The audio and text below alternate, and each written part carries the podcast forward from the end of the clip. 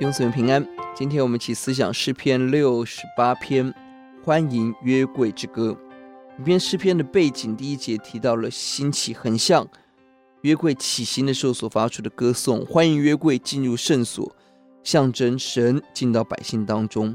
本篇诗篇采 A A B B C C 直线结构，而且是一个对比，恶人一人，百姓外邦的对比，再再显示神对百姓的顾念。而对外邦，一到二节是刑罚，十二到二十三节是战胜外邦，二十九到三十五节更进一步提到了外邦的君王可以敬拜神，逐步彰显神对万民的心意。一到二节愿神兴起，约柜象征神的同在，施行其事，把一些抵挡攻击百姓的势力仇敌消灭。三到六节转眼看到神对异人的顾念，特别对孤儿寡妇的照顾。第五节提到了圣所是顾念需要的地方，二十四节提到了圣所是赞美的地方，二十九节圣殿是万民奉献的地方。弟兄姊妹，今天教会应当充满三件事：爱心、赞美、奉献。我们呼求主，让我们成为祝福的人。要记在第五节、第六节，神在他的圣所做孤儿的父，做寡妇的伸冤者。真是孤独的有家，是被囚的出来享福。唯有悖逆的住在干燥之地。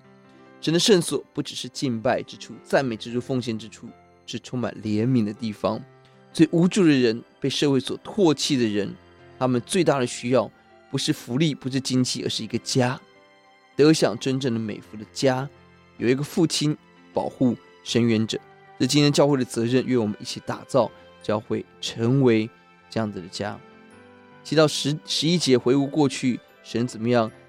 顾念我们，从西乃山到云柱火柱到旷野，一路的扶持。